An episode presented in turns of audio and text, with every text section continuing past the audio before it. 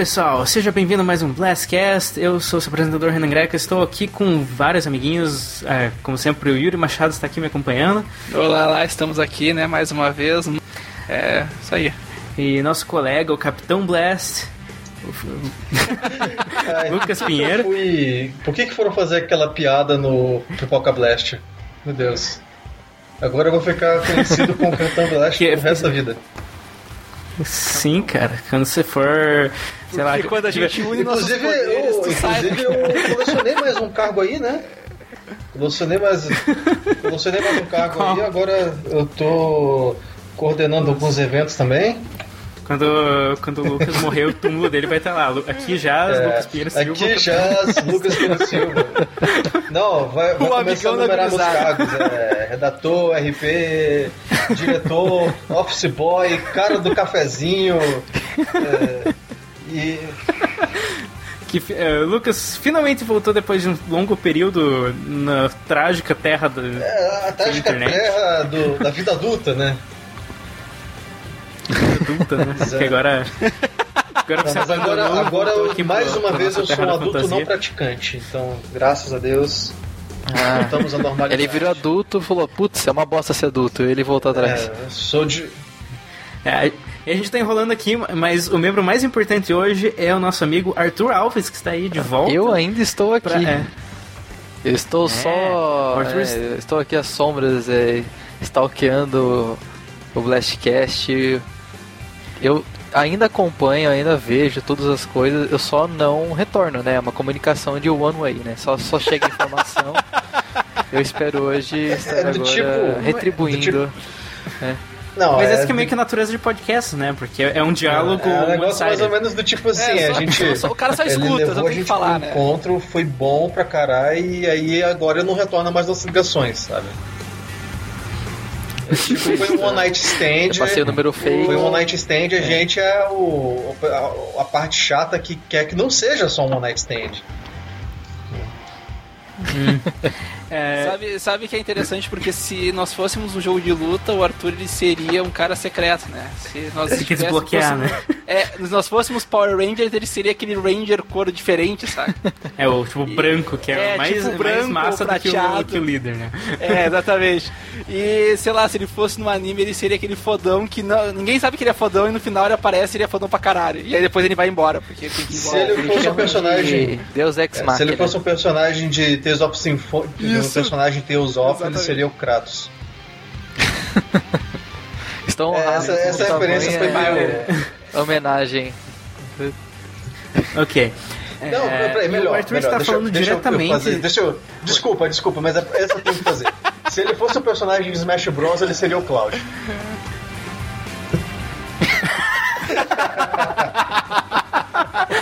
Eu, desculpa, eu, te interrompi, eu tinha que fazer essa, eu tinha que fazer.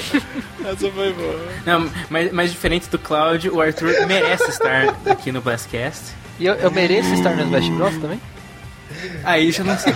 Bah! Você, já esteve no. Você nem jo- joga muito Nintendo, cara. Não, nem Então sei aí. o que é, não sei o que gosto tem, não sei que, com que vinho que você tem que tomar Nintendo, não tenho ideia. Ma- Mario é aquele cara com capuz verde e espada, né? É aquele lá, né, que. que gosta de. Não, não tem ideia. Nossa, eu fui na piada, eu tô tão. Eu tô fora de A Nintendo que eu não tá sei nem fazer né? piada de Nintendo, mas eu sei nem usar Nintendo. Eu não sei mais o que é. Ok, vamos. Vamos quebrar um recorde de abertura mais zoada do Blastcast Não, ever. então Nem eu vou terminei de apresentar fazer- o Arthur ainda. Cara, vai dar 50 minutos de. É isso aí, galera. Espero que tenham gostado. Até o próximo episódio. É isso.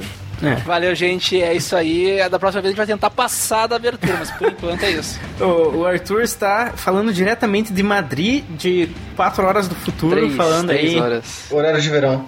3 horas? Ah, desculpa aí. Tá, ele tá 3 horas no futuro, inclusive no dia seguinte.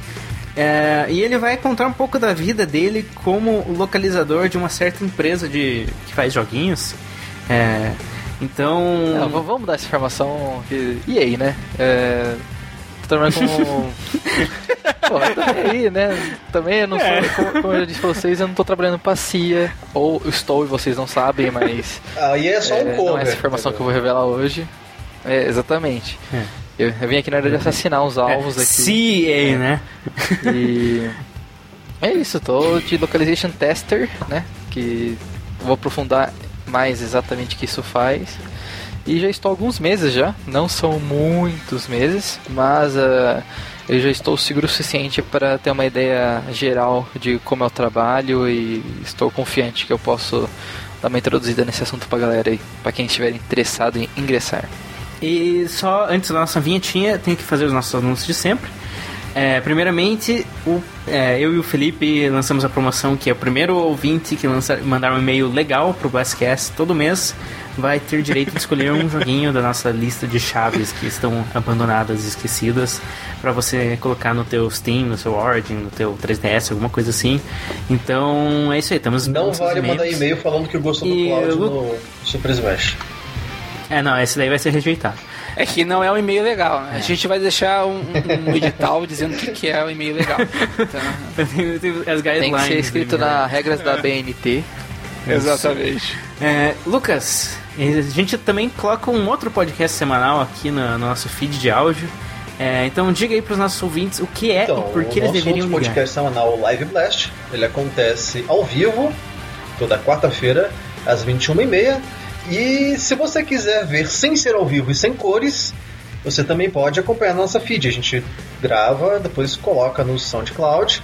E aí vocês podem escutar nossas vozes. Não vão ver pessoas barbudas falando de videogames, mas vão ouvir nossas vozes barbudas falando de videogames.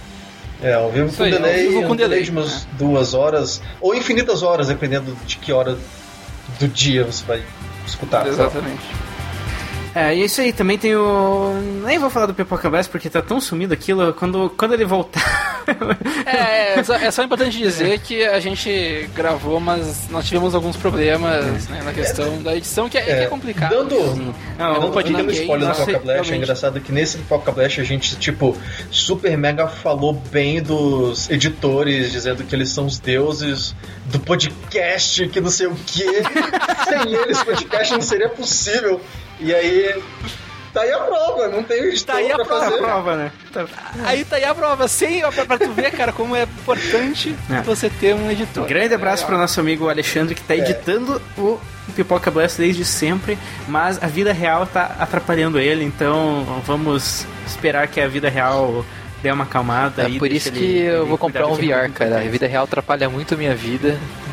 Eu acho que a vida virtual vai ser mais feliz. Isso aí. Então vamos pra vinheta, daí vamos começar a nossa entrevista com o nosso membro do Pluscast desde faz mais de um ano, é, que ele vai falar da vida dele como localizador da EA.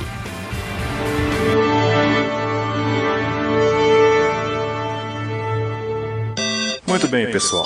Todos prontos? Here I come. Ah! Let's go.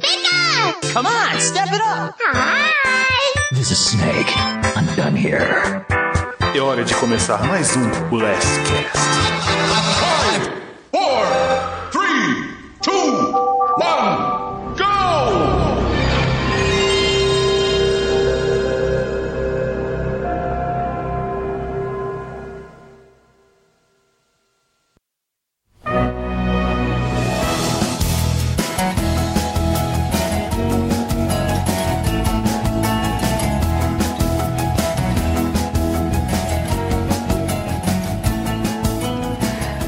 Meu amigo Arthur Alves, por favor, diga para nós o que diabos você está fazendo da vida e por que nós deveríamos nos importar com isso. Na verdade, vocês não deveriam. Então, se quiser acabar o podcast por aí mesmo, Falou, gente. Tchau. Até a próxima. Então tá bom, essa foi a maior brochada do podcast que pode ter. Não, mas isso não precisa. Ah, tá aí, vamos embora, desliga essa porra aí, não tem preciso. a não ser que você se interesse pela área, aí talvez você devesse se importar um pouco, sim. É, a- questão é, assim, é que qualquer pessoa que né, joga e é fã que nem nós aqui, a gente tem vontade de ir pra essa área, assim, de fazer jogos, de trabalhar, de fazer parte daquilo, né? Então, acredito que sim, Sim. Arthur. As pessoas É. estão interessadas bastante. Bom, antes de eu é, detalhar minha experiência, vamos aos disclaimers. Primeiro disclaimer, eu estou trabalhando, como eu disse antes da abertura, há alguns meses. Eu comecei em junho, agora é novembro, então é quase meio ano aí. Mas trabalhei uma série de projetos, né? Até porque em termos de localização é, é sempre mais rápido, a não ser que você pegue um projeto gigante, tipo um RPG, algo assim.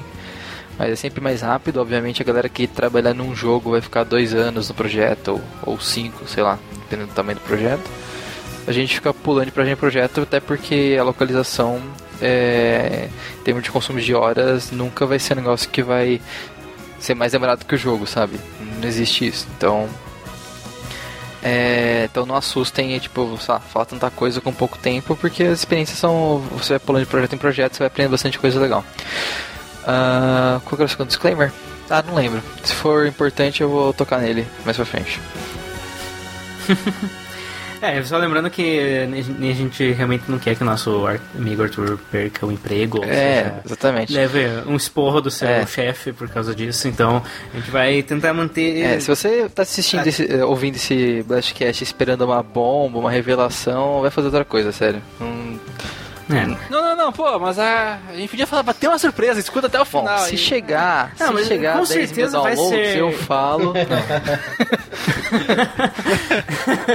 não, de, de, qualquer forma, esse podcast eu acredito que vai ser bem interessante porque pelas histórias que o Arthur anda me contando nos últimos tempos, é, é, ele é, eu aprendi muitas coisas sobre como funciona a indústria, como funciona o cargo em particular onde ele está, então com certeza, é, mesmo sem revelar segredos industriais, vai ter muita coisa aí que é novidade para os ouvintes.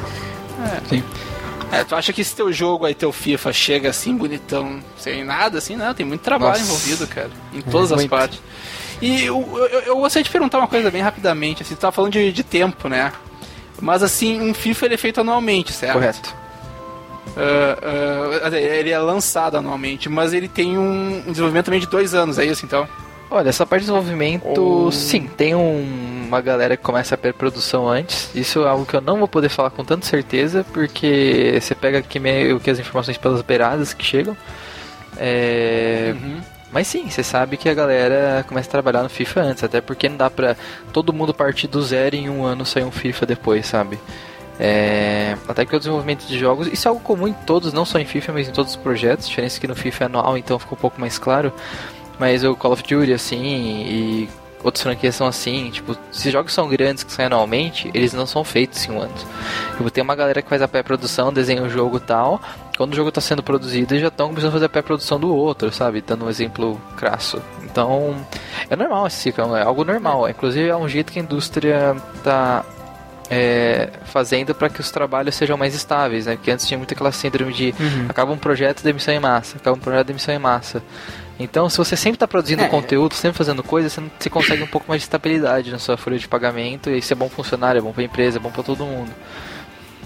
Então, Até porque nem todos, todas as partes da equipe são é, essenciais em todas as fases do desenvolvimento do projeto. É, exatamente. Né? Então, quando exatamente. você chega nas fases finais do projeto, quem trabalha com a parte inicial já começa a pensar no próximo projeto. Aí, Por exemplo, Agora, a Naughty Dog tá terminando o Uncharted 4, com certeza já tem parte da equipe que tá trabalhando no The Last of Us 2 ou qualquer coisa que seja. Não, perfeito, é isso mesmo. E algo que tá ajudando isso, o pessoal fala que a ah, DLC é evil, DLC é mal. Cara, a DLC tá ajudando a manter muito, sabe, emprego na indústria. Porque DLC são coisas rápidas de pensar e fazer. Elas se pagam, os DLCs na sua maioria, sobe com um investimento pequeno e levanta a grana e mantém a galera no estúdio trabalhando, entendeu? Galera que é pra rua. Então, tem esse lado DLC que ninguém comenta muito, mas que ajuda, cara. Tipo, no, no mesma parte de teste nossa lá, é, meu, a gente testa muito DLC. Porque imagine, o, o jogo é traduzido, lança um DLC, o DLC tem que ser testado de novo, porque é com tudo novo. E é um novo projetinho lá que é um DLC. Então, assim, a cadeia inteira de produção de jogo acaba se beneficiando do DLC. Por isso que você nunca vai ver dev falando, ai, morte aos DLCs, não sei o que. Aí você vê, tipo, a CD Projekt, pô, eles estão fazendo DLC de graça. Porra, é melhor fazer DLC de graça que não fazer nada. Você aumenta o valor do produto, faz a galera comprar mais, etc. E mantém a galera trabalhando, gerando coisa. Que você não quer, sei lá, 100 funcionários coçando o saco. Aqui, você. Ninguém quer, é ruim pra todo mundo. É, de fato. E digamos, a- existe só rapidamente, é, desculpa te cortar, Lucas, mas eh, essa questão da cobrança, assim, porque uma vez já, já ouvi pessoas dizendo que a EA é, é muito, puxa muito do cara, assim, o cara tem que trabalhar muito. Assim, na tua parte, assim, ou pelo que tu sabe dos outros setores, se tu pode falar, obviamente, isso, isso é real? Existe essa cobrança muito forte? Ou é uma coisa que acontece normalmente, assim, como em outras empresas? Ah, eu. Sim, as, coisas, e as coisas também vêm É. muito em cima, digamos, ah, faz isso Sim, aqui sim. pra amanhã e é um puta É. texto, sei Então, lá. é, isso daí é algo que é engraçado porque varia muito a experiência de pessoa para pessoa. Porque a EA, quando você fala, a EA é uma empresa muito grande. Eu trabalho numa subsidiária, né, uma, um estúdio que é da EA mesmo. É EA EA. Não é tipo a Bioware, que é uma empresa da EA, vamos dizer assim, sabe? O estúdio da EA. E a Bioware deve ter a cultura dela lá dentro, né? Claro que a EA tenta padronizar as coisas de certo modo, mas obviamente cada ambiente de trabalho tem sua cultura. E essa parte da pressão especificamente, no geral, né, eu acho que é bem tranquilo. Tipo, a pressão é aquela coisa consciente. Digo, você, o seu trabalho representa uma empresa de nome EA. As coisas que você vai fazer vão. Se você fizer cagada, vai sujar nosso nome, entendeu? Tipo, preste atenção no seu trabalho. São projetos que vão ser jogados por milhões de pessoas, entendeu? O seu trabalho vai ser apreciado por muita gente. Então, leva a sério. Então, assim, a galera, pelo menos em sua maioria, os ambientes de trabalho são muito bons dos projetos. Tem um outro projeto que é mais é, apertado que os outros, pela importância que ele tem para a empresa no geral, ou por tempo, entendeu? É, então varia de projeto para projeto, mas no geral a galera se mantém é, calma, é, tipo, em termos de ambiente de trabalho eu não tive problema com isso, foi, foi ótimo. Na verdade, mesmo em projetos mais apertados pela, pelo projeto em si ou pelo tempo, é, você não vê a galera saindo na porrada, entendeu? É claro que sai Saquei. às vezes umas faíscas, umas coisas, mas assim. Ah, mas isso aí é empresa, né, cara? Não existe, É, não, sempre vai dar. Não- não tem- Mas assim, é. Isso aí é, É. em qualquer lugar que tu vai trabalhar na é, tua vida vai ter isso. Assim, ah, e aí, porra, eles apertam, não sei o que e tal. É é aquela coisa, eu não vou falar que a pessoa não está certa, porque ela pode estar. Eu não sei como que o pessoal da Bioware, da DICE, etc. Uhum. tá. Eu não sei, nunca fui lá, não trabalhei lá. Mas é aquela coisa, o funcionário que sai da empresa demitido não vai falar que aí tá tudo bem. Claro que o cara vai ficar meio puto, entendeu? E vai. E, e essa coisa de trabalhar mais naquela período de crunch é sempre mais esperado. A questão é quanto tempo que fica esse crunch. O cara fica em crunch por um ano ou por três meses, entendeu? Tipo, então. então eu acho que é muito projeto a projeto, porque a EA, assim, quando uma empresa é grande que nem a EA, Activision, esses, sabe, esses gigantes da indústria, cara, você não consegue mais fazer uma regra falando que é assim, é assim, entendeu? Você tem que começar a falar menor, ah, esse estúdio é assim, entendeu? É, isso não é só questão de empresa de videogame, qualquer é, empresa qualquer grande empresa, tem né? você não consegue falar que é a mesma coisa. Nem dá, é impossível manter esse tipo de padrão Com- ao redor do mundo.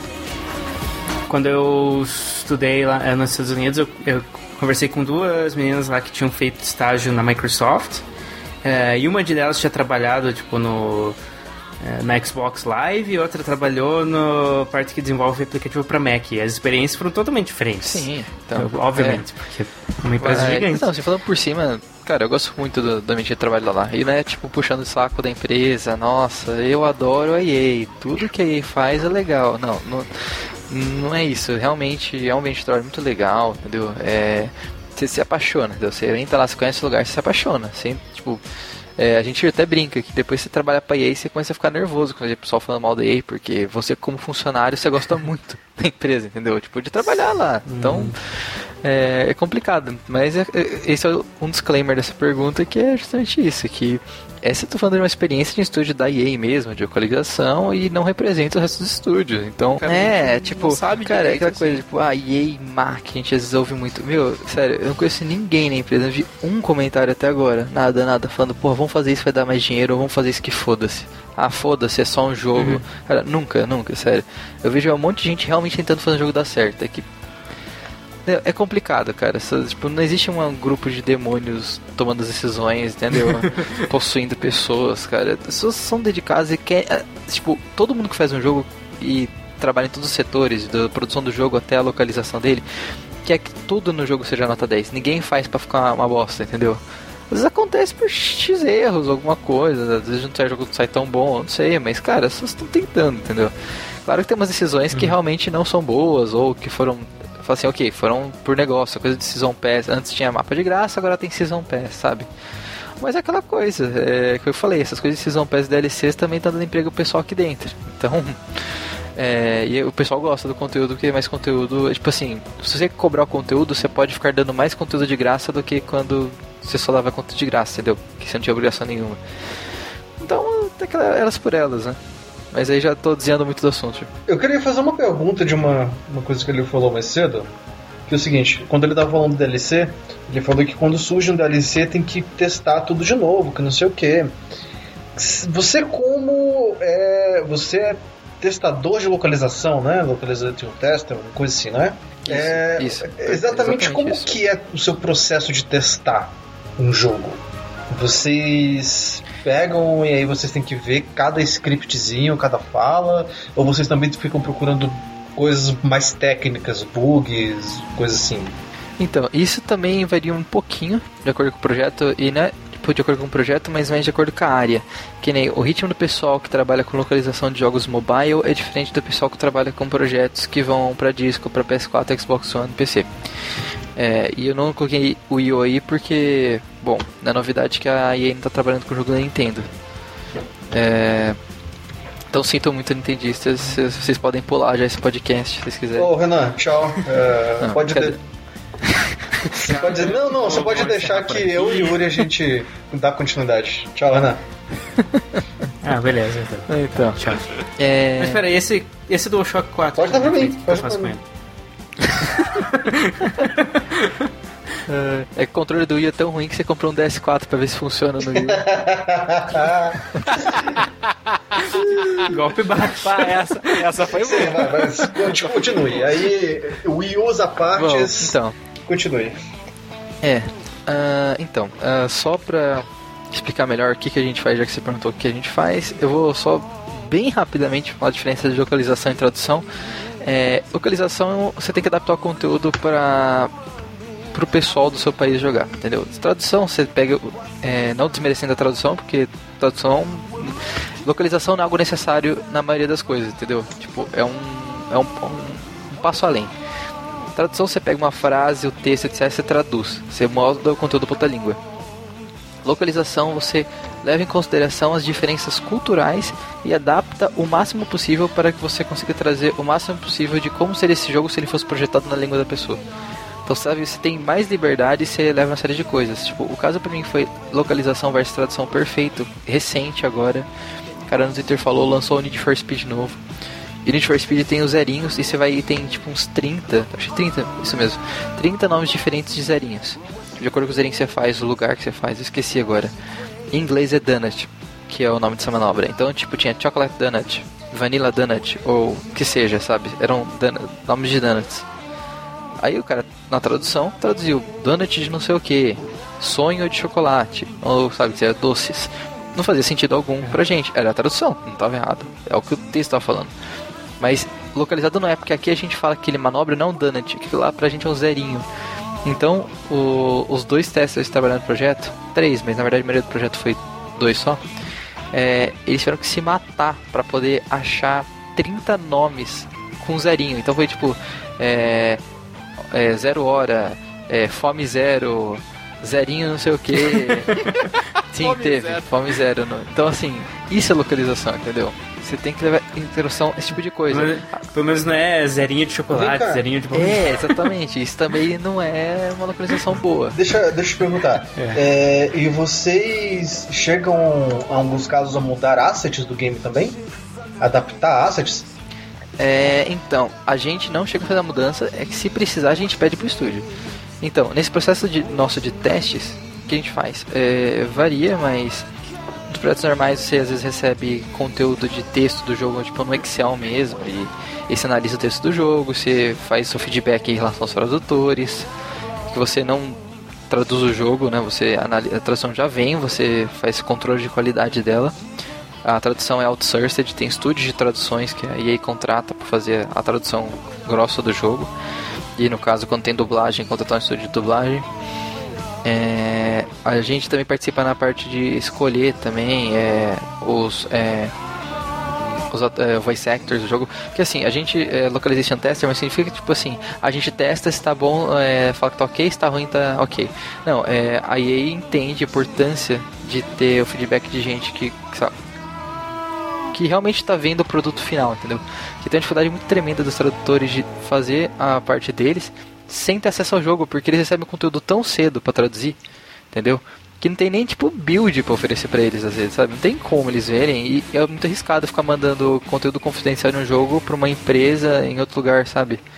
Do mundo. Claro. Então, assim, cara, traduz tem aí, tem os documentos pra te guiar, falando o que que é a história do jogo, não sei o que, não sei o que, não sei o que. E... Ah, mas não vai ficar bom. Não, paciência, a gente tem um estúdio que vai cuidar disso, relaxa, entendeu? é por isso que eles têm esse estúdio deles, assim, porque não dá pra ficar. Eles preferem não ficar fazendo outsourcing. Tem estúdios terceirizados desse teste de localização, mas aí prefere todo ela. E, e aí a gente recebe desde é, texto antes de ser implementado, né? A gente acessa uma database de texto que pode ficar mudando, etc. E também a gente reporta bugs relacionados à localização. A gente não é QA tester, entendeu? A gente é tester, mas tem a galera que faz o teste de QA, a galera que fica pulando nos muros do jogo por 8 horas seguidas pra ver se não acha um buraco de colisão, entendeu? Isso aí é uma outra galera. Que fica em outro país, inclusive. A gente cuida de bug de localização. O que é bug de localização? É, por exemplo, eu vejo que a engine não está processando os tios. Então fica tipo coração em vez de coração, entendeu? Aí eu tenho que fazer um bug, olha, não está aparecendo tios. E normalmente tipo, não é no jogo inteiro, às vezes, nossa, no HUD não está aparecendo os tios. Entendeu? É tipo, são umas coisas muito específicas. Então aí isso eles vão ter que resolver. Porque não é questão que eu vou mudar e vai resolver. Não tem acesso. Eu não vou ficar mudando projeto. Não vou entrar lá na engine e. Entendeu? Então reporta, fala, olha, tem isso, esse problema, tem que ser resolvido. Sim, tu só reporta e o cara provavelmente lá, o desenvolvedor vê isso daí e ele vai, ah tá, tá dando problema. Exatamente, aí. aí volta pra gente um dia, dois deve dias depois, deve ainda chega passar, resolvido, é. a gente confere se foi resolvido mesmo ou não. Que inclusive deve ter até um, um, um outro meio ainda antes de passar pro desenvolvedor, provavelmente. É, né? que tem uma galera Não que sei, vê mas o acredito. que. Porque assim, quando você chega só de bug de localização, num projeto é, do zero, tipo um lançamento, um jogo, tipo, lá, Need for Speed ou Battlefront agora, ou qualquer outro projeto, chega na casa de centenas de bugs, entendeu? É, porque tem muita coisa, ainda mais quando o jogo, quando, quanto mais, é, mais localizações tem o jogo, pior fica. Que nem o pico aqui de trabalho na- no estúdio é quando tem FIFA. Cara, FIFA é um jogo que tem muito conteúdo de texto e voz, né? que Tem a, o Thiago Live e o Ribeiro narrando. É muita coisa e, e é muita língua. Tipo, o projeto tem mais línguas, assim. Então, assim, o prédio enche. Tava tão cheio que a gente, tipo, eles tiveram que transformar a sala de reunião em sala de testes, porque não tinha espaço pra tanta gente, sabe? E, e, e FIFA dá muita coisa, porque imagine, aquele mesmo interface tem que servir pro conteúdo de trocentas línguas, entendeu? E vai dar problema. Aí pode falar, pô, mas é, é o mesmo FIFA do ano passado, é só dar Ctrl C, Ctrl V. Cara, nunca. Nunca é. Desenvolvimento de jogo é um efeito borboleta. Nunca é. E sempre tem coisa nova. E pior, as coisas novas tem que bater com as coisas antigas. Porque você tá pegando coisas antigas e ensinando coisas novas. Então vai virando um Frankenstein aquilo. Entendeu? Então vai surgindo muito bug e a gente tem que achar todo tipo de coisa e reportar. E assim, pô, mas eu saí o jogo aqui, peguei o jogo e, pô, tinha lá uma um typo no jogo lá, tinha uma letra faltando, não sei o que. Cara, não dá pra pegar 100%, tipo, não dá porque teste é um negócio que você às vezes tem que achar no jogo, é muito conteúdo. É tanto, é tanto conteúdo que o, o inglês, o texto em inglês também tem typo, sabe? Passa. Tipo, dependendo do projeto, os caras é, não acham. assim, não software é um, achar, né? é um negócio assim que é. É praticamente impossível você ter um software que seja maior do que absurdamente mínimo que não tenha bug, né? O software Exatamente, sempre vai ter bugs. exatamente. E, e se, você, se eu te falasse pra você a quantidade de gambiarra que tem nesse Windows, nesse Facebook que você tá usando, você não ia acreditar. É verdade, cara. Porque Deve ter umas gambiarras inacreditáveis nesses sistemas, cara. É, Realmente. porque qualquer software grande que tá aí já faz mais de uma década, pode ter certeza que a gambiarras que eles fizeram pra fazer esse negócio funcionar com hardware novo, manter compatibilidade e tal, é um negócio assim absurdo. Sim, sim. E uma coisa que tu comentou sobre a localização é que às vezes esses caras eles escolhem, digamos, quem vai trabalhar na dublagem, ou eu, eu entendi errado assim. Então, é. com o tempo, tempo vai passando, o pessoal vai percebendo que é mais importante ter o feedback do pessoal daqui, porque aqui a gente controla de qualidade. Então nosso trabalho é fazer que o negócio seja a melhor qualidade possível. E é normal que isso é coisa de qualquer empresa. Às vezes um setor entra em conflito com o outro por causa de X e Y. Então, às vezes o pessoal do marketing quer chamar não sei quem porque X, ou então a disponibilidade é essa e a gente fala, ó, não tá legal. É, então tem que ter um balanço, porque também se a gente ficar falando, tipo, ah, tem que ser isso, isso, isso pra ser perfeito, o budget da localização estoura estratosférica, entendeu? É, não dá, tem que ter Entendi. um, assim, olha, o budget para a localização é esse, entendeu? É, tem projeto que português brasileiro não recebe dublagem, tem projeto que recebe dublagem, depende do budget, depende do, de quanto eles acham que é importante o jogo pro mercado brasileiro ter uma, uma dublagem, por exemplo, sabe? O retorno, né, das coisas. Sim, mas digamos assim, E- mas assim, digamos, como o, o- o- que nem no FIFA, que foi o. Como é que é o, O Thiago Leifert e o Esqueci. Ribeiro. Thiago Leifert, como, porque, digamos, escolheram ele assim porque ele é alguém da mídia ou porque realmente não, ele é um cara que pode dar mais valor ao nosso jogo. Cara, o Caio do Thiago, o caso do Thiago é assim, o cara realmente é bom. Isso eu vou falar sinceramente que a, a- a gente tem uma vantagem sobre os outros narradores de outras línguas que tem que tirar o chapéu pro Thiago, porque ele é alguém que ele é, é repórter, então ele, sabe, ele é um cara que fica falando merda, entendeu? Tipo, é, você pode não discordar, mas ele tem, ele tem noção, tá falando. Você pega entrevista com o Thiago Leifert, porra, o cara não manda a bola fora, sabe? Parece até que foi ensaiado, assim, porque ele se vira muito bem. É, ele entende de futebol e dos esportes, então isso obviamente você precisa para ser um narrador de FIFA. É, entende muito, que acompanha, claro. E ele entende muito de videogame. Thiago Leifert é gamer mesmo, gamer. É, então, cara, você tem um perfil perfeito para ser narrador de FIFA. Eu não sei, o processo foi responsável porque o cara tá desde 2000, desde o FIFA 2013, né, narrando FIFA já. Até conheço a galera que tava desde o começo, participou, da história, como é que foi o processo. Mas ele mesmo acho que já deve ter falado em entrevistas e assim, no caso do Thiago é bom pra todo mundo, cara, porque ele faz piadas, comentários pertinentes ao jogo, entendeu? É, ele entende a narração dele porque tem que ser feito assim. Claro que ele não faz tudo sozinho, tem a questão da direção de áudio e tal. Mas no caso do Thiago e do Caio Sim, claro. foi muito bom, deu certo, eles gostam de fazer, a gente gosta do trabalho deles, então, tipo, vai seguindo, entendeu? E o povo gosta também. Tem, claro, tem uma galera outra que fala, porra, não quero ver esse Thiago Larfit, não sei o que, mas pra cada um que fala isso, tem outros 100 que, sabe, que curte. que e, curte o jogo, daí, né? é, e o jogo tá vendendo cada vez mais no Brasil, FIFA. Então, sim, os números. Então tá dando é, certo. tá dando né? certo, a galera tá gostando. Agora em relação aos É atores. interessante, Pois né? é, como, é, tem, verdade- como tem tantos dubladores na indústria que não são gamers, né? eles não ligam é, tanto pra eles são dubladores, assim, mas- são. É. E, e quando você acha um que realmente se interessa pelo produto, daí é- tem uma, uma coisa especial. Mas assim, o FIFA 16 nesse caso tá faltando é da ator, porque o, o FIFA 16 de o inglês, a versão em inglês já tem repórter de campo, já tem um outro cara que, sabe quando o cara daquela fala lá é é, Galvão, opa, Fanda, então eu tô aqui no campo aqui, tá, o técnico falou que já botou o cara pra aquecer, sabe, um cara fica entrando na transmissão pra falar. Então, isso eles adicionaram no inglês agora, então eles estão querendo ficar cada vez mais próximo de uma transmissão real mesmo. É, Isso não tem no Brasil ainda. Não, só tem. Não sei nem se tem outras línguas. Eu sei que tem no inglês que eles adicionaram, mas não sei se ainda já foi localizado para outras línguas. FIFA é uma coisa engraçada porque cada língua tipo, não tem o mesmo número de áudios para tudo, entendeu? Tem uma liberdade muito grande. Então, obviamente, que o, o Thiago vai ter, o Thiago Ribeiro vão ter coisas falando de times brasileiros. E o cara da, da Inglaterra lá, o Martin Tyler, não vai falar com tanta precisão, vai falar tipo uma coincidência, uma coincidência, uma, um fato histórico do time whatever, mas assim, porque não precisa. E ele também não precisa ter uma variedade de áudios porque não vai ter tipo uma galera, milhões de jogadores na Inglaterra jogando Palmeiras e São Paulo, entendeu? Então nem precisa perder tempo gravando essas coisas, enquanto aqui a chance é maior de ter mais áudios dessas coisas do que eles. Então é legal você sentir essa diferença, entendeu? Você vê que isso também é localização, não é pegar o áudio do inglês e traduzir. Eu falo, cara, a gente tem que ter áudios para essas situações. Tem muitos áudios para certas situações que o Brasil não tem, mas às vezes tem áudio para situações que o inglês não tem. Então, FIFA é uma coxa de retalhos assim que dá certo, que é uma assim, eu vejo a, lo a, localização do FIFA como uma maravilha tecnológica, entendeu? Porque é um projeto assim que não sei como não implode uma bomba atômica, o pessoal sai gritando no estúdio, chorando, porque é um negócio inacreditável que tipo dá certo, sabe? Que acontece. Uhum. É, aí só tornando as coisas perguntas dos atores, Então, acontece tipo assim, os estúdios mandam, olha, tem esses caras aqui que a gente acha que vai ficar legal, a gente dá nosso feedback.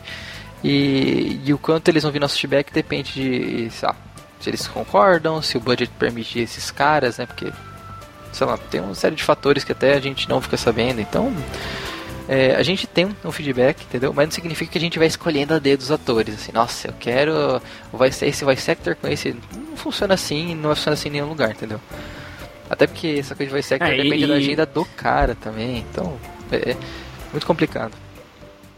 E só pra avisar, o Arthur entrou depois do Battlefield Hardline, tá? Então não precisa xingar ele, né? É, nossa, é. É, esse é- o É, Roger foi complicado. O Roger foi uma grande lição para os estúdios de localização do mundo inteiro. Olha aí, o Brasil fazendo lição no que é bom e ainda com ruim. Exatamente.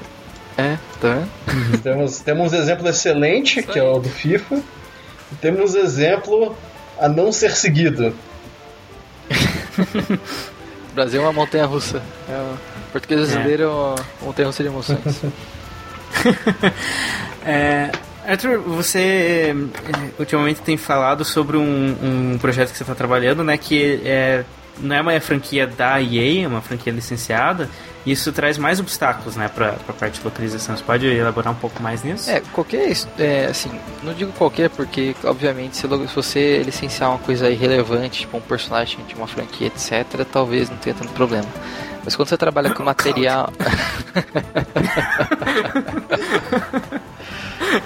Mas se você está realmente trabalhando com a propriedade intelectual de um terceiro, você tem uma série de regras que tem que seguir dele, entendeu? É, e qual que é o problema? O texto em inglês tem que ser todo aprovado por eles, porque a imagem deles está em jogo também. Então, tem que tomar muito cuidado com isso. E na localização é a mesma coisa, porque às vezes a empresa também tem termos aprovados e o, o jeito de fazer a localização deles para a franquia deles. Então tem que ser aprovado em inglês e tem que ser aprovado na, na língua etc. Então esse é um, um outra camada que você tem que passar, né? Porque além de que uma, uma coisa é, que eu sei de citar, que além dos bugs, tal, etc, a gente certifica de que os jogos não estão infringindo os termos das empresas. Um exemplo clássico é que a Microsoft chama seus consoles de consoles e a Sony chama eles de sistemas. Se a gente tá, fala- tá falando em inglês, ó, PlayStation 4 System, e em português tá falando não desligue seu console PlayStation 4, o jogo não é lançado. A Sony para o lançamento e manda de volta falando não vou aprovar porque tá errado. Então, esse tipo de coisa é importantíssimo, que é uma das coisas mais importantes, tipo assim, ninguém pensa que precisa ser feito, não é algo que o pessoal cita muito, mas esse trabalho é essencial. A gente, tipo, tá lançando o jogo para plataforma de um outro, e cada plataforma tem seus, né, é, requisitos. Os consoles são, obviamente, os que mais têm requisitos em relação às outras plataformas. Os mais rigorosos. E a gente tem que certificar que os jogos não vão violar. Eles falam, deixa claro, ó, se você está falando do nosso controle, porque imagine se cada jogo falasse, chamasse o botão R1 de um botão de nome diferente. Cara, ninguém ia saber porra nenhuma. Então a empresa fala, olha, é lei, todo jogo de PS4, quando for usar R1 tem que falar botão R1 ou R1. Você não pode falar Right One. Porque, Caralho, o que que é o botão Right One no console? O cara, muita gente não sabe. Às vezes pode falar, porra, mas é óbvio, R1. Cara, isso só gera confusão. Então tem uma série de guidelines. Engraçado que. É. É que eu- eu- esses dias atualizou a interface nova do Xbox One, né? daí tem lá na tela principal, aperte o gatilho da direita para ir para suas coisas. Daí fica gatilho da direita. Ah, esse é o RT. Eu achei até estranho que no próprio interface do console É, então, É. tem, tem, tem termos que tem vários nomes aprovados, entendeu? E aí a galera prefere usar Uhum. RT por quê? Porque uma das coisas que a gente tá- tem problema na localização, por exemplo, é tamanho. O texto em inglês, você muda para português, ganha uns 30% de área a mais, assim. Então tudo você quer, tipo assim, é constante, você sempre quer deixar as coisas mais curtas. Pra poder ter sido Uhum. claro. Tem. Você vai pensar um texto no Dragon Age, uma nota, foda-se o tamanho, porque aquela nota cabe 5 bilhões de caracteres, se o cara dá scroll, não tem problema. Mas num tema de interface, que é normalmente quando o RT tá, você prefere deixar RT, porque colocar gatilho direito quando você pode pôr RT, entendeu? Além do que, quando você olha pro controle, Tem, tá escrito RT, é, não então tem um bom senso aí. Talvez no, na a Microsoft no, no console quis usar o termo por extenso para garantir que o cara vai entender, é um gatilho da direita. Mas num jogo, em situação normal, você já usa o nome dos botões mesmo. Mas é algo assim. É, é. que é um pouco de escolha, sabe? É- tem, você tem uma margem de, de. Não é erro, mas você tem uma Tolerância. margem de, de escolhas, assim. Você não, não é aquela coisa assim que vai ser igual sempre. Tem uns termos que são muito específicos, tem outros que tem uma série de alternativas, até para não ficar cansativo o texto, né? Você, você não precisa ficar colocando. Ah, clique com é, o botão tal do controle, entendeu? Então, às vezes pode colocar, coloca aí o RT. A pessoa tá jogando, olha pro controle, acha RT, clica e fica bonitinho na interface. Mas tem, às vezes não dá, às vezes tem uns textos que ficam horríveis, tipo, quem já jogou Battlefield 4 vai na menu de opções, vai parecer que tá, tá com um vírus na tela de tanto texto que tá dando scroll. é. Que paciência, é os termos, entendeu? Tipo, não dá pra diminuir. É o termo que tem que ser aquilo, entendeu? Não é a gente, nossa, os tradutores são burros, sabe? Nossa, a galera da LT não sabe enfiar as coisas lá. Não, tem hora que você fala, não tem o que fazer. E aí, o que, que se faz nesses casos, né? Tipo, quando, pô, quando você não consegue consertar, você passa pro estúdio. Vocês conseguem acertar aí, mudando a interface?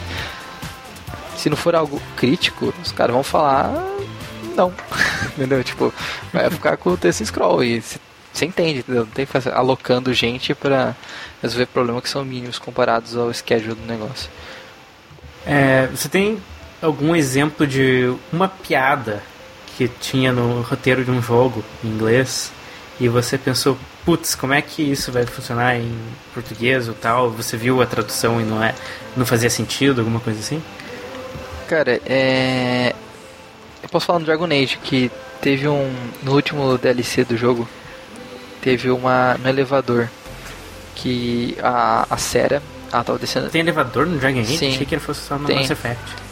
Pô, a BioWare gosta de. É, ela já aproveita, né? Tipo, já, já toca a musiquinha do elevador no Mass Effect no Dragon Age. Aproveita os assets logo, né? Mais fácil. Melhorar a Aproveita- produção. Coloca um aproveita os roteiros fala que e ele é as uma piadas espécie também, né? perdida do Dragon Age. É. Aproveita que tem que carregar o cenário mesmo, né? Exatamente. e, e ela vai falando assim, ela, ela fica cantando. Oh, down, down. Aí ela para, hum, let's go down again. Aí ela começa a rir. down again. Aí isso é uma piada em inglês, que é? Ela começa assim, é, descer, descer, descer. Ah, vamos descer de novo, porque era o segundo elevador. Aí ela riu. Hum, going down, porque go down on someone em inglês é tipo normalmente fazer um boquete na pessoa. Você descer com a boca a sua genital da pessoa. Você go down on someone, sabe? Tem essa conotação. Deve ter uma mais Sim. leve, mas. Tem uma, tem uma conotação É, sexual. então, uma e ela parada, tava assim. rindo disso, porque estava descendo no elevador falando. tipo, cair de boca de novo, né? E. E eu não lembro que foi solução, mas tive que adaptar a piada. Foi uma piada com descer, descer, eu não lembro, sério. Porque eu realmente não lembro o que foi escolhido. Mas a gente gostou, sabe? Tipo, teve que parar e pensar, cara, como que eu vou adaptar essa merda? Porque, tipo, senão fica muito estranho. Então acontece, claro. é, jogos de Bioware, que são RPGs e tal, acontece com maior frequência, mas você encontra problemas é, que não são piadas, mas que são jeitos que a língua é usada em outros lugares, entendeu? É, na, na verdade o que tu tá falando é basicamente de gírias, não é? Que tem que tu tem que. Não, se tu traduzir ao pé da letra não faz É, sentido algum. Mas tem que localizar e fazer aquela a ideia O mais ser a clássico mesma é o famoso break a leg, né? Quebra, é, quebra a perna. Que eu, eu já vi jogo traduzir literalmente assim, ah, quebra a perna. Tá, mas o. Mas o que, o que, que vai. Ah, break a leg quer dizer, vai, ah, tipo, vai com Deus, Sim. sabe? Boa sorte, boa sorte, vai com sorte. Deus. Ah, tá, Aí boa eu já sorte, vi jogo break a que traduziu tá. literalmente, ele tipo, quebra a perna. Aí tipo, ah, É, que você vê que tipo, tradução não é só uma questão de saber a língua, mas tem que entender culturalmente o povo. É por isso que na, no teste, por que, tipo, por que, que tem um brasileiro aqui? Tem Portugal aqui do lado, deve arranjar uns caras aqui, né? Que, que consegue o mínimo de português para poder conseguir garantir que tem os bugs, o cara consegue fazer o trabalho de bug, consegue fazer o trabalho da certificação dos termos corretos. Mas essa parte cultural é só quem mora no país e é nativo vai saber, entendeu? É algo complicado. É... Claro, você consegue uns caras muito bons que. Entendeu? Obviamente o inglês americano e o inglês britânico é diferente, então você consegue. Um, às vezes um britânico conhece muito da cultura americana, por exemplo, entendeu?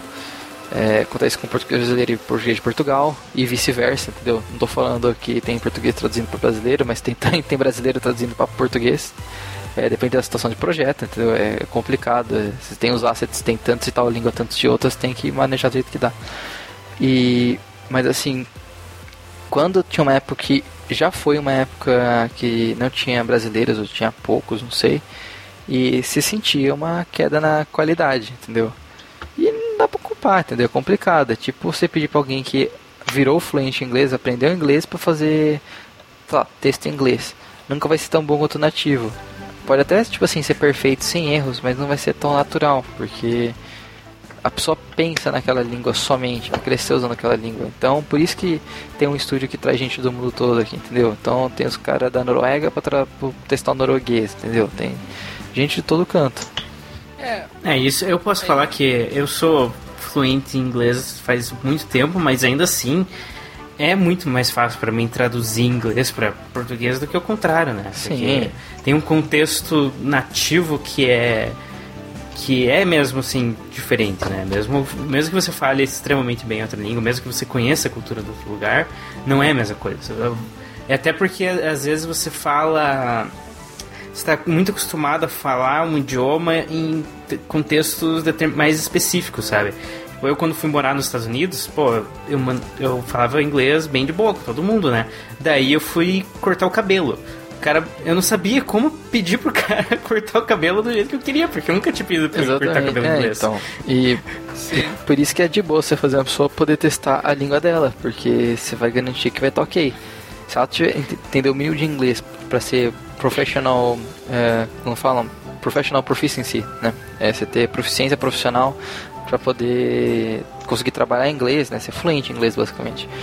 Mas o que importa o seu conhecimento é da sua língua, que é o que é o mais crítico. Então, é melhor você ter um cara que é fluente na língua que está sendo testada do que na língua do trabalho, da ambiente de trabalho, por exemplo. Mas sim, você tem que saber inglês porque isso depende da comunicação, o trabalho que depende. Que tem algo engraçado que, tipo, muito bug às vezes que, assim, é, que você tem da sua língua não foi você que encontrou, foi tipo os alemães, os franceses ou whatever, entendeu?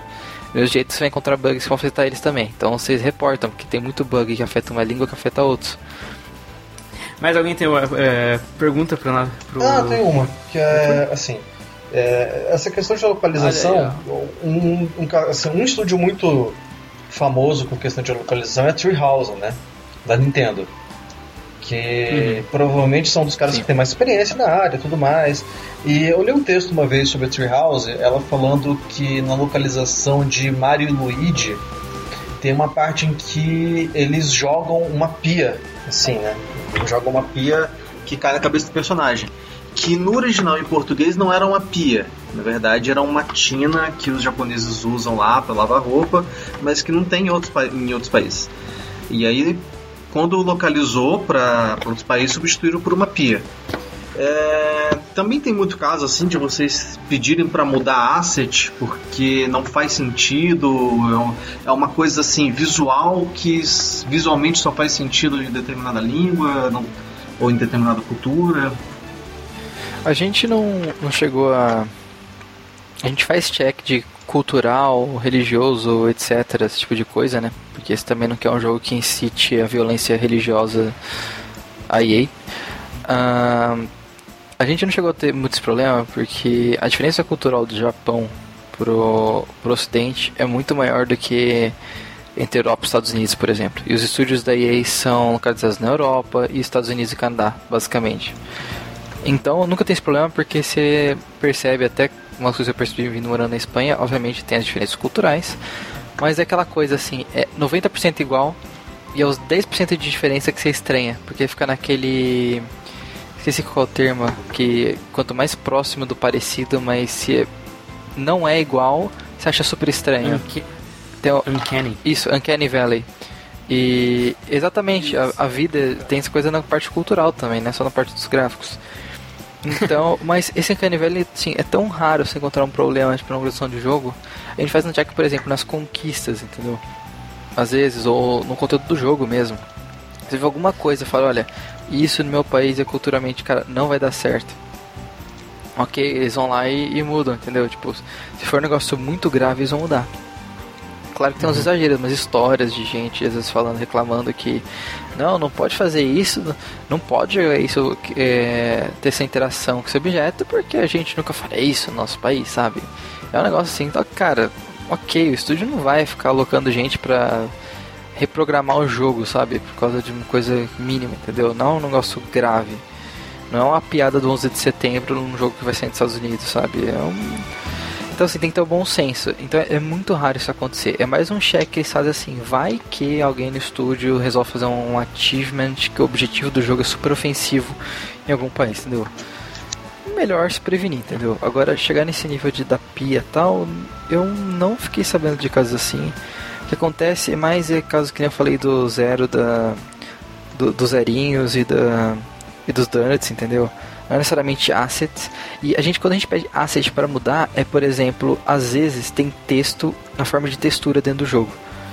É, são imagens que não foram traduzidas, esse tipo de coisa. Então a gente fala, olha, isso aqui não está traduzido. O que, que vocês vão fazer, entendeu? Vocês vão deixar Você já... Vocês vão ter a imagem traduzida. Jogos assim que são em ambientes urbanos, o pessoal gosta muito de colocar pichação, né? É, no jogo. Vocês já mudaram muita pichação já? Já pediram? Hum, não que eu saiba, nunca chegaram nesse nível. Nunca. É, nunca chegaram. Eu, eu não fiquei sabendo de É, nenhum um- ponto que um- ficou assim, não. É, um exemplo de- da diferença cultural que eu lembro de ter ouvido que aconteceu na Treehouse foi na localização do Animal Crossing, que se você tem um personagem com a pele mais escura, tem um, persona- um outro personagem que fala, nossa, você andou tomando muito sol. Isso no original japonês, né? Daí no- na localização nos Estados Unidos tiveram que mudar isso. Por que será? E né? hoje, hoje mesmo eu tava. é, hoje mesmo eu tava lendo um, um mangá, daí chegou tipo na hora da punchline da piada. é, eu li a piada, eu achei, nossa, não entendi nada. E daí nota de rodapé era, eu juro que isso é engraçado em japonês. Pois é. Eu tenho um, falando dessa coisa de nota rodapé, tem um conto engraçado de um jogo que chegou pra teste e o cara tá testando os menus e tinha a descrição de objeto. Que, que tinha a descrição do objeto e tal, e aí tem a descrição entre parênteses. Me desculpe, eu não consegui traduzir melhor que isso. Tava muito confuso. Ou tava, tipo, tá uma frase assim, nesse, com essa expressão mais ou menos. Mas o que era engraçado é que não chegou tipo um e-mail no texto. Foi implementado no jogo. Então, tipo, a desculpa do tradutor tava dentro do jogo. Tava tipo no menu, no, no- no- na Sincero, interface do sincero. objeto lá. Tava o tradutor pedindo desculpa, porque não. Sincero, cara. Mas engraçado é que, tipo, porque provavelmente chegou o batch do tradutor, o cara deixou essa mensagem falando, ah, beleza, eu sei que tem uma localização, os caras vão ver. O que que ele não esperou é que já ia ser implementado no jogo antes mesmo de alguém rever, entendeu? Acho que o cara é, tava entendendo que alguém ia ler tudo antes de ver no jogo. Ops! Mas é engraçado, acontecem umas, umas coisas. É, acontecem umas coisas assim, é engraçado. Mas claro, você quer que umas coisas não engraçadas que acontece que, que passe. Isso é mal, entendeu? e, mas geralmente o que, que pega mal é essas coisas assim. Claro, você tem um erro de tradução no jogo, um tá que nem, às vezes, erro de contexto. Isso é um problema. Tem muita palavra que, dependendo do contexto, muda muito significado. É por isso que a gente testa o jogo, tipo, a gente joga o jogo e vê a tradução lá. A gente vê no contexto funciona, tá dando certo, tá ficando claro, entendeu? E às vezes Fica ambíguo, né? isso, e às vezes você não pega todas as coisas, ou você não percebe. Ou então, pra um tester, que é o cara que tava vendo, tava ok. Aí um outro cara, ou só o jogador que vai ver, nossa, que estranho, mas pra ele tava ok, entendeu? Então, assim, não dá pra fazer 100%, vai passar. Mas é problema é o que? É quando aquela coisa que eu falei pra vocês da certificação da Sony, da Microsoft, ou da, da, da, da Apple, do, do Google, etc. Coisas que não podem errar, que são coisas que param o lançamento do jogo, sabe? Tipo, o nosso trabalho pode parar o lançamento do jogo. Tipo, é, é, é Já aconteceu? assim, tipo, tem 200 pessoas, 500... Já aconteceu. Tem um caso que aconteceu recentemente. Só que assim, nunca param pra tudo, tipo, mundial, entendeu? A gente é para aquela localização que deu problema, para, atrasa. Quer dizer, ou não atrasa porque a EA já coloca no planejamento uma margem de erro pra isso. Tipo, não é que tipo, nossa, o jogo foi adiado em uma semana em tal país por causa disso. Não vai, mas você tem que reenviar o jogo, tem toda a burocracia, essas coisas de análise tem que pagar pra empresa pra fazer análise, entendeu? Então também vai mais dinheiro fora. É, pra, pra ser aprovado, né? Tipo, você, você paga a empresa pra aprovar seu jogo. Quer dizer, não pra aprovar seu jogo, pra poder fazer o teste de aprovação. Pagar não significa que ela vai aprovar. Então, isso é mal, isso pega mal, entendeu? Isso é a, essa parte tensa do trabalho. Tanto que tem um departamento da EA que é só para cuidar dessas coisas. Só na interface é, empresas e o conteúdo do jogo. Porque você precisa, né? Porque, cara, imagina, é, a quantidade de, de, de coisas que um jogo relaciona ao próprio console de texto. Se passa um Xbox Live perdido publicado no jogo de PS4, cara, isso pega muito mal. Entendeu? Tipo. É... Aconteceu isso com o Life is Strange, né, recentemente. Isso, é, então. Não lembro qual dos dois lados que foi, mas tinha referência a um console no. Na, e acho que até no, no Tales of the Borderlands também tinha uma hora que aparecia os botões de um console né, É. no outro. É, ainda botão de um console ou outro, é. beleza, se um bug de arte e tal, mas texto tem que tomar cuidado, entendeu? Tem que tomar muito cuidado, Uhum. Porque isso é importante. Isso, isso tem a ver com o polimento do jogo, entendeu? É. Você pegar um jogo que tá nos textos não tem nada a ver, com falando o botão do Xbox, não tô jogando no PS4, e coisa perdida, sabe? Tra- falta de consistência na tradução. Que engraçado é que antes eu jogava o jogo, beleza. Agora que eu trabalho as coisas de localização, todo jogo localizado eu não consigo não avaliar a, a localização. Eu jogando Metal Gear ficava vendo, olha, esses, esses termos aqui não estão consistentes. O cara chama a mesma coisa disso e disso em áreas diferentes do jogo, sabe? Então você começa a ficar treinando, né? Tipo, você vai jogando os outros jogos localizados de outras empresas, de outros estúdios, você começa a ficar treinando também. É, E os próprios jogos da EA, né? É porque eu trabalho na EA que eu vou testar todos os jogos, né? Ao mesmo tempo que rola o FIFA, rola uns outros projetos. Ao mesmo tempo que rola um Need for Speed, rola outros projetos ao mesmo tempo. Então, claro que a gente sempre dá uma bisoiada, né? Porque quem gosta de jogo lá sempre... Ô, vou lá nas mesas do pessoal do outro jogo lá, entendeu? Pra ver como é que tá. É algo comum que é engraçado. Porque os caras de outros estúdios talvez não tenham essa experiência que a gente tem. Porque a gente mexe com todos os jogos da EA que são localizados. Ou seja, todos, né? Não tem nenhum jogo da EA que não é. Mas... Uma, É interessante, interessante toda essa experiência. Manda.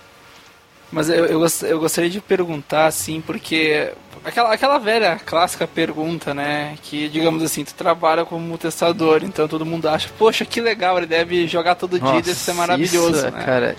E, e essa é provavelmente a maior mentira Sim, que tem tudo. Até porque sim. em nenhum momento tu comentou de o quanto que tu se diverte É. jogando. Né? Então eu queria até que tu falasse disso daí, como, como é que é isso, quantas horas realmente tu joga, o que que tu faz na hora de pegar, o- na hora do teste mesmo, né? Pra a galera ter uma ideia pra não pensar, ah, eu vou ser virar testador e eu vou poder jogar todos os jogos do É. mundo. Cara, se quiser fazer isso, vira um youtuber. Exatamente, velho, exatamente. Esse é, esse é um conselho ótimo. Vira um youtuber e faz uns vídeos aí, ganha, fica pedindo like e, e share e ganhando os builds dos, dos jogos aí pra jogar que você vai ser mais feliz. Porque testar com. Sim, você tá trabalhando, né? Você, não pode, você tá, tá trabalhando, entendeu? E quando chega no final do projeto, você muitas vezes não aguenta mais jogar o projeto, entendeu?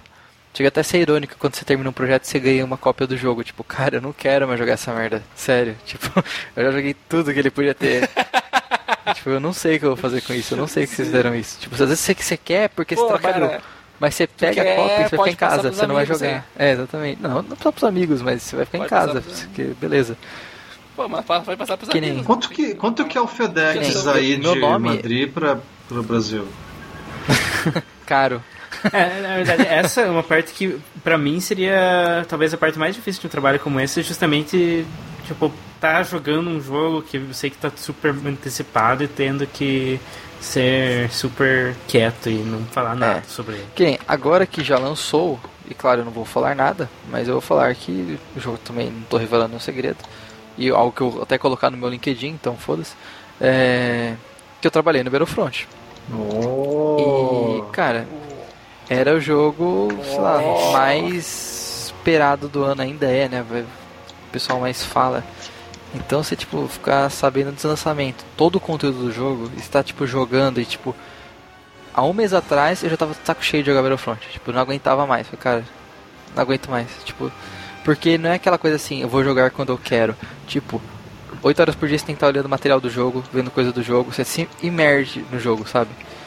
Então, assim, ou você é um viciado, que nem tem cara que testa FIFA aqui todo ano e o cara vai lá e compra o FIFA e continua jogando FIFA. Tipo, sabe? Não- A vida do cara é FIFA. Então, assim, tem- obviamente tem exemplos e exemplos, mas a maioria dos projetos, você vai testar o projeto quando você terminar, fala, cara, beleza, não quero nem mais ver o jogo mais, porque eu já não aguento mais. E assim, a gente testar mesmo é, de jogar, claro, você tem que jogar, porque você tem que avançar no jogo. E claro, a gente tira nossas casquinhas e joga, entendeu? Tem projeto que sexta-feira à tarde, final do negócio, ó, vamos pôr servidor aí, vamos jogar, sabe? Tipo, pra fechar a semana, entendeu? Quando não tá tão apertado as coisas e, e quando você tá tipo esperando uma coisa, sei lá, beleza. Gente, a gente tem que pra, pra poder dar trigger nessa nessa coisa que a gente quer testar aqui, acontece com tantos minutos de jogo e às vezes não tem um cheat, não tem nada pra avançar. Então você tem que ficar jogando. Então a galera fica se matando, se divertindo. Mas assim, são momentos raros e esporádicos no teste. O, app que eu mais usei desde que eu cheguei na EA se chama Excel. Essa é a coisa que eu mais vejo, que eu mais uso Excel. E as ferramentas da EA, claro. E você tem um jogo lá, o jogo que está do seu lado, você tem os consoles e tal, eles são tipo assim, eles são seus guias, você consulta eles. Né? Tipo, eu preciso ver as coisas, eu preciso consultar. Claro, depende de projeto e projeto, né? Você tem que ficar jogando e vendo as coisas. Você tem que, tipo, ver se consegue achar todas as coisas que é, você estava falando tá no escopo do teste, né? Por exemplo, um DLC. Eu tenho que achar as coisas novas do DLC no jogo e ver se estão ok. Então, obviamente que vai ter um. Eu vou ter que ficar jogando pra achar. Obviamente que não é jogar tudo, porque chega às vezes uma conta que libera todas as coisas. Ou um cheat que não sei o que. Porque também, se a gente fosse ficar jogando para desbloquear as coisas, é, é até idiota, entendeu? É perda de tempo. Mas tem algumas coisas que não tem, você tem que jogar mesmo. E. É. Esse momento você joga tal, mas agora pegar e ficar jogando e achando coisa, cara. É, você vai. Ah, achei um bug. Tem a burocracia inteira do bug você tem que reportar. É, como chegar no bug, a taxa de reprodução. Uma coisa que eu achei bem legal. É, se você entrar no site da CD Projekt, tem lá um. Outras empresas devem ter isso. Eu tô falando de CD porque é coisa que eu tenho certeza que eu ouvi recentemente. É, tem lá de- na área de bugs, ajuda, tem lá reportar um bug. Aí eu, ó, interessante, vamos ver. O método deles reportar bug é muito parecido com o standard da indústria de como funciona dentro do estúdio de QA. Você que tem uma ideia de como menos a burocracia de como é reportar um bug, dá uma lida lá porque é bem parecido assim, o estilo da, da indústria de como reportar. Eles, eles escrevendo como que o usuário do jogo, se ele quiser reportar um bug, como que tem que reportar para eles. É parecido como um, um cara de teste de QA, um teste de localização vai fazer. Você tem que reportar o bug, a localiza é, ah, onde está, que coisas são afetadas, é, qual que é a porcentagem de reprodução. Tipo, se é um bug que isso acontece quando você aperta 15 botões ao mesmo tempo, no level 70, na instância tal, foda-se, entendeu? Tipo, e acontece uma vez a cada cinco vezes que você tenta, não vai ser conver... você tem que ser realista, não vai ser consertado. É aquele bug que é magia negra pra resolver, entendeu? Agora, se é um negócio assim, toda vez que o cara entra no menu, o botão start tá estourado e tá saindo fora da tela, sei lá. Pô, aí você tem que consertar. E algo que você não consegue consertar, você tem que reportar pro estúdio, aí você tem que fazer o bug fora. É caminho crítico, o jogador sempre vai ver isso, isso tem que ser consertado. Então parte do nosso trabalho é ter também consciência de como reportar, não é só falar tá errado, conserta. É ter noção de quando devo reportar as coisas ou não, é, tipo, como reportar. Eu, é melhor fazer um bug só para isso ou fazer uma coletânea de bugs sobre essa coisa, entendeu? Mas que pode acontecer de o cara não consertar tudo se eu fizer misturado. Então tem que ter esse coisa de bom senso de análise que aí já entra até na área que o Renan vai saber também muito bem, que é desenvolvimento de software.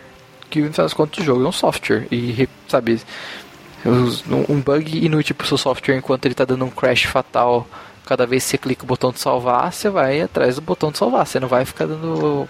é, corrigindo, sei lá, whatever inútil do canto do software que ninguém vai usar quase. E, e se a gente ficar atacando bug em cima do estúdio de qualquer jeito, vai sobrecarregar eles. Então tem que ter o nosso bom senso, porque se a gente sobrecarregar eles, a nossa tradução, localização vai ser afetada. Vai sair o jogo com o tio que não aparece, porque eu não soube reportar direito. Então tem um monte de coisa assim, sutil, entendeu? Que é bem longe do que o pessoal pensa. Localização de É, jogo, jogo- é tipo aquelas, facu é, aquelas propagandas de faculdade de game design dos anos 90, que embaixo o cara com um controle assim, jogando, nossa, é tão legal fazer jogos e tal, o cara lá jogando e marcando no papel e, sei lá, tem uns escravos chineses atrás fazendo jogos pra eles. Então, então não é assim, cara, assim, é, as coisas, é, às vezes até os caras podem, não sei se alguma vez no marketing de uma das empresas da área eles falaram que era jogar jogo. Isso é pra poder conseguir tester, porque é sempre bom quando você tem um cara que gosta de videogame e quer jogar tal, porque o cara vai ter uma noção melhor da coisa, do, do teste em si, mas é, é longe da experiência, entendeu? É um trabalho. Antes de tudo, é um trabalho. Um trabalho na área de videogames é um trabalho. E ponto, entendeu? Vai fazer muita coisa que você não gosta, vai fazer muita coisa chata. Paciência, um trabalho, entendeu? E você vai É. aprender a odiar os jogos que você ama. Nossa, eu quero testar tal jogo. Prepare-se para odiar os seus jogos que você gosta. Você vai, você vai mudar bastante o seu perfil de gamer depois que você começar a trabalhar, porque você vai começar a enjoar das coisas Que que, você tipo de jogo você gosta? É. que eu gosto, ah, por exemplo, eu adoro Battlefield. Eu tava com um hype gigante pra Battlefront. Trabalhei no Battlefront. Cara, eu não sei se eu aguento jogar mais Battlefront, sério. Tipo, eu nunca pensei. Eu, joga, tipo, eu jogaria Battlefield 4, jogo há dois anos, jogo até hoje. Eu jogo, eu jogo, eu jogo. Mas parece que depois você trabalha num projeto, a carga. Você fica, sabe, fica exausto do negócio. É diferente de você ficar jogando umas partidas quando você quer, entendeu? Se eu tivesse testado o Battlefield 4, provavelmente eu não estaria querendo estar jogando de agora, não sei. Ou não, né? Sou grande fã. Mas varia de jogo pra jogo. Que nem, eu sei que quem trabalhou no Need for Speed tem amigo meu que falou, cara. Acho que eu nunca mais vou conseguir jogar um Need for Speed na minha vida. Tipo, não é nesse jogo. Eu acho não. Porque o tanto que eu tive que. Ele falou que tipo, ele terminou o jogo de cabo a rabo umas 4 ou 5 vezes. Então, Cara, assim, isso é algo comum, entendeu? Não é um negócio. Obviamente que, nossa, o cara terminou o Dragon Age sete vezes. Não, o jogo é muito grande. Mas assim, você. Cara, você fica exausto do negócio, entendeu? Você fica. Você tem que mergulhar no negócio, na, você tem que ficar com a cabeça pensando é, não só jogando, mas tipo no universo, nas traduções, nas falas, ficar revendo o mesmo diálogo 50 vezes no mesmo projeto, tipo. Cansa. É Em. Arthur. Isso é bem Arthur. importante, né? Que tu falou mesmo. É, não, só pra dizer que isso é bem importante pra até explicar direitinho pro pessoal, né? Que não é uma coisa tão simples, É. né? Não é tão prazeroso. Como tu falou, no final é um Sim. trabalho. Não, é muito legal você ver o seu trabalho refletindo no projeto final e vendo que melhorou. Ah, com Mas é um certeza, trabalho, tem que certeza. ser realista, entendeu? É Exatamente. muito legal. É um troco que eu gosto muito, mas é um trabalho, tem, tem que com a mentalidade de trabalho. Não que você vai jogar joguinho e é férias pagas ou etc, entendeu? Não... Em Arthur, Manda. é, bora jogar Battlefront terça? Nossa, cara, o pior que eu- os meus amigos aqui, os outros brasileiros da EA, estavam falando pra eu comprar o jogo pra jogar com eles, cara. Pessoas que não estavam no projeto. Falei, cara, sério, não faz isso comigo, pelo amor de Deus. Tortura, cara. É, deixa o cara respirar, ficar um, um tempo É, talvez daqui uns três meses eu compre o Battlefront e jogue, entendeu? Mas ainda, eu ainda Sim, estou na ressaca. Ah, imagino, cara. Pô, E, e, ah, e, aliás, tanto me assim, falem o que vocês acharam, porque a dublagem tá boa sim. Tá boa a dublagem. Vocês Tá são, boa vocês aí, são ingratos, mimados, a dublagem tá boa sim. Vocês não sabem o dar um trabalho. jeito de, Ó. de colocar meu. Com os jornalistas, os jornalistas um bom trabalho, dublagem, então. vão chamar o Roger de novo no próximo jogo. Eu vou chamar, é pra fazer o Darth Vader. É, fazer o Darth Vai Vader. fazer o Darth então, Vader. Cuidado. Não, e. é engraçado que a galera fica tipo, xingando, xingando, a gente, a piada interna que fala assim, cara, se a gente quiser fazer uma dublagem perfeita, a gente chama o Guilherme Briggs pra fazer todos os personagens do jogo. O pessoal vai entrar em pane, eles não vão saber do que reclamar, porque, né? Que é o que eles querem, né? Se chama, É, é, se chama o é- Troy Baker pra fazer é tudo em inglês e Guilherme Briggs pra fazer É, a, e a uma nova- tradução é. de todas as vozes do Troy Baker. Pronto, pronto. É Beleza. É, perfeito, tradução perfeita, dublagem perfeita. Não, não vão conseguir reclamar. o, o- o Felipe postou um link agora que, tipo, só na série Batman, o Troy Baker fez, tipo, cinco personagens. Então, o Guilherme Briggs é a mesma coisa. Incluindo a mulher gato. É, daqui a pouco vai fazer a mulher gato, vai começar a fazer. Ar Arlequina. Isso aí, cara, isso aí. É. Mas, olha, Sensacional. esse assunto prefiro mais tenso, prefiro falar de mais coisa, mas eu acho que foi É. melhor ficar direcionado as perguntas de vocês, porque eu acho que são que o pessoal quer saber mais. Espero não ter aberto minha boca pra nada que eu não deveria, mas como vocês podem ver, é, não tem nada. É realmente Depois você ouve o episódio e, e diz se tem alguma coisa que tem que cortar. É. Bom, se chegar no meu trabalho lá e tiver e-mail do RH falando pra entregar o caixa, eu já sei o que aconteceu. Contra o Blast. É, ah, droga, aquele episódio. Não, é. Mas é legal. Mas acho- outra, isso acho que você encontra nada, por é. aí, você encontra artigos, se você quiser saber mais, procura como que é localization testing, como é que é localization de jogos, tem no Gama Sutra, é legal, entendeu? E Uhum. assim, não é todo estúdio que tem um estúdio próprio, né? Que nem aqui mesmo em Madrid tem um outro estúdio de localização de jogos que trabalhou em vários jogos também famosos, tipo Mortal Kombat e, outros que eu não vou lembrar de cabeça. E ele é terceirizado, não é do estúdio, entendeu? Não significa que seja pior ou melhor, né? Tem pontos positivos e negativos, entendeu? Então, imagine, você trabalha numa empresa que é terceirizada, você vai mexer com mais projetos diferentes ainda, entendeu? Então, se você se interessa por isso, ter experiências diferentes com empresas diferentes, ainda vai ser mais interessante. Mas aqui na EA é quase como se você tivesse nesse espectro, porque a EA tem tanto estúdio, cara. Então, cada projeto você lida com cada desenvolvedor é uma história diferente, um jeito diferente, então tem essa diferença também. É, e se você está interessado em participar, é, o que eu sei dos pré-requisitos, né, mais claros são você tem que ser fluente em português brasileiro no sentido de nativo, você tem que ser brasileiro, ou nascido no Brasil, pelo menos. É, você tem que ser fluente em inglês, não precisa saber espanhol, mesmo sendo em Madrid e tal. O ambiente trabalha todo em inglês, como acho que todos os estúdios da EA. Exceto talvez, sei lá, DICE, porque a maioria dos caras é sueco, não sei, talvez até eles falem tudo em inglês. É, e você tem que poder, pelo menos, já que o estúdio aqui em Madrid, você tem que poder trabalhar na Europa. Porque eles vão trazer você pra cá pra trabalhar aqui. Então se tiver um problema, por exemplo, putz, eu não tenho cidadania europeia. Cara, com- com- vai dar muito mais burocracia pra eles e eles vão ter outros candidatos que vão ter cidadania europeia. Porque tem muito brasileiro com cidadania europeia. Não é difícil de encontrar.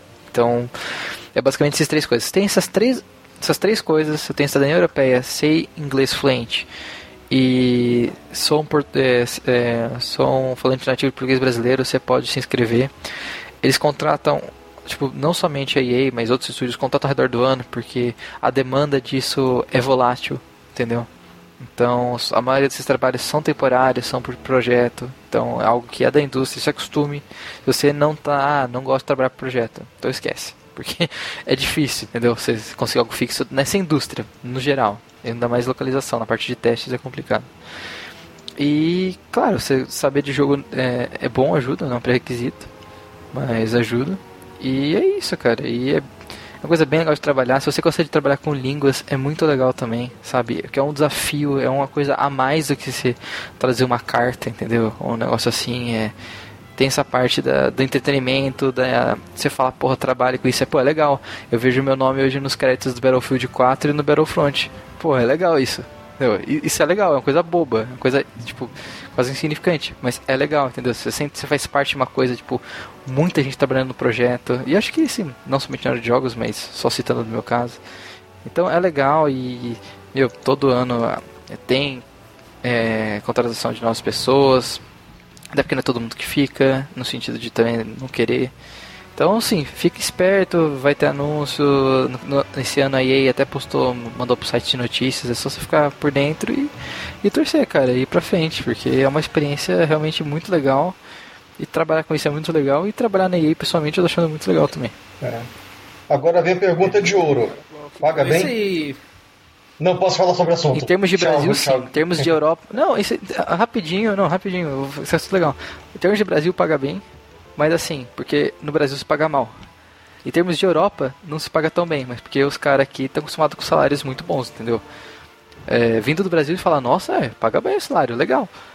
Agora os caras, tipo, daqui, eles têm que fazer um esforço pra convencer o cara, né?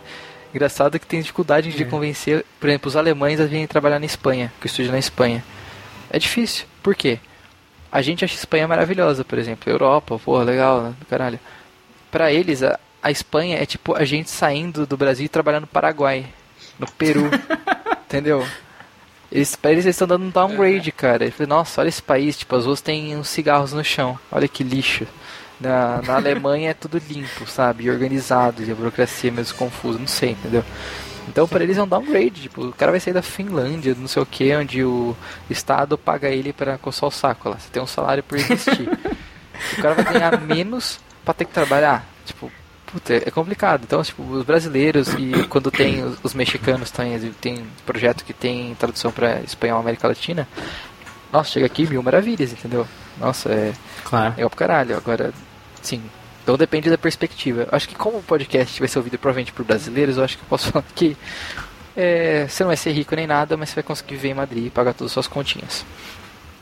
É, acho que o fato que você pode viver É. bem em Madrid é maior do que o fato que você vai ganhar um salário É, especialmente alto. exatamente. É, tipo, É que tem muita gente nos comentários quando a EA postou esse anúncio e falou: Ah, it's a trap, nossa, esse aí não, não ganha nada. Esse daí a EA você vai ter que dar dinheiro. Não, cara, é mentira do caralho. Você paga o aluguel, você vive, sobra dinheiro, você, você, você vai trabalhar e ganhar dinheiro. Você não vai ficar rico, mas também não é um trap. A EA não tá passando a perna em ninguém. Salário honesto, sabe? Tipo. É, considerando tudo, claro que você sempre ah, podia ser maior, claro, quem quer, quem não quer ganhar mais dinheiro, mas Uhum. é honesto o salário. Então, sim, dá pra viver. É, vai chegar aqui, você vai conseguir. Se for inteligente, você vai voltar com uma boa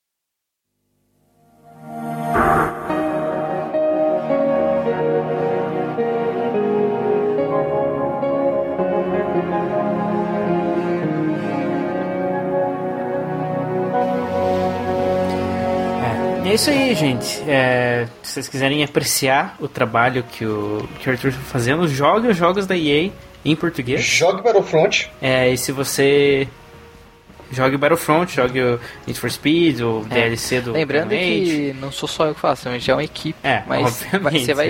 Exatamente, né? Não- Não, não sou o homem LTDI, longe disso, muito longe. Mas eu participei desses projetos, então pode ser certeza que vai ter meu dedo aí. E se você achar um bug, um erro de tradução, um typo, eles Mande um podem te e-mail mandar um para tweet.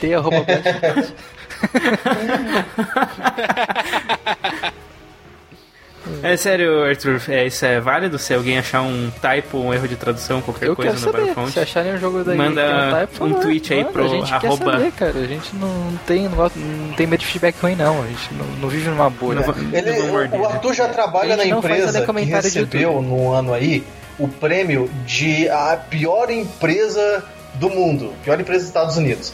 Então ele não tem É, medo de feedback negativo. Não se preocupe quanto a isso. Não, não. Não vai ser pior que É, isso, não, né? Não chega a pior. Aliás, é uma empresa que ganhou o ti- esse verdade. título duas vezes. É, eu ia dizer isso, né? Além de não ser uma vez, foram duas. Um- É, e então assim, um cara, cocô. ele recebeu um tweet falando, Isso aí. tem um typo ali, não se preocupem, ele, ele sobrevive. É, então é isso, vamos encerrar aqui por aqui. É, se quem quiser fazer seu jabás, agora é o momento. É, Fazer um Yuri, jabá. onde as Com- pessoas- Compre jogos da EA. Oh, Pronto, terminei o compre jabá. os jogos da EA, joga em português. Joga em português E- e, me dê mais trabalho. E, e assista os créditos, vai estar lá, Vai localização, tá, aprecie, aqui. veja as pessoas que, né? Vou, vou, vou tirar uma selfie com. Bora, não, bora, Bora, todo mundo bora. deve isso também, selfie vamos com os lá. créditos. Bora! Vamos lá. Yuri, onde as pessoas te acham na internet? É, arroba Yuri Hillian, não é? No meu Twitter, fale lá o que você achou aí do nosso amiguinho Arthur. Gostaria de dizer, Arthur, cara, parabéns aí, cara. é, que legal tu estar numa empresa assim grande e é, e é legal isso daí, como tu falou. E cara, que bom, né? Que é, é legal essa coisa de fazer parte de um jogo como Battlefront, né? Tá, tá lá teu nome nos créditos e. É, vamos lá, eu, eu vou saber, ó, o meu amigo ajudou a fazer esse jogo. Olha que bacana, né? Então, isso é legal, cara. Obrigado, cara. Lucas, onde as pessoas te encontram, eu, quer dizer, onde as pessoas não te encontram, porque é mais fácil Ah, então, encontrar do que não. é, o pessoal- É, O Capitão Blast. Vocês pela podem me encontrar no Blast, né, claro. Vamos lá, lá. Mas, além do Blast, é, o Twitter, arroba LPSLucasPS, Facebook, barra LPSLucasPS.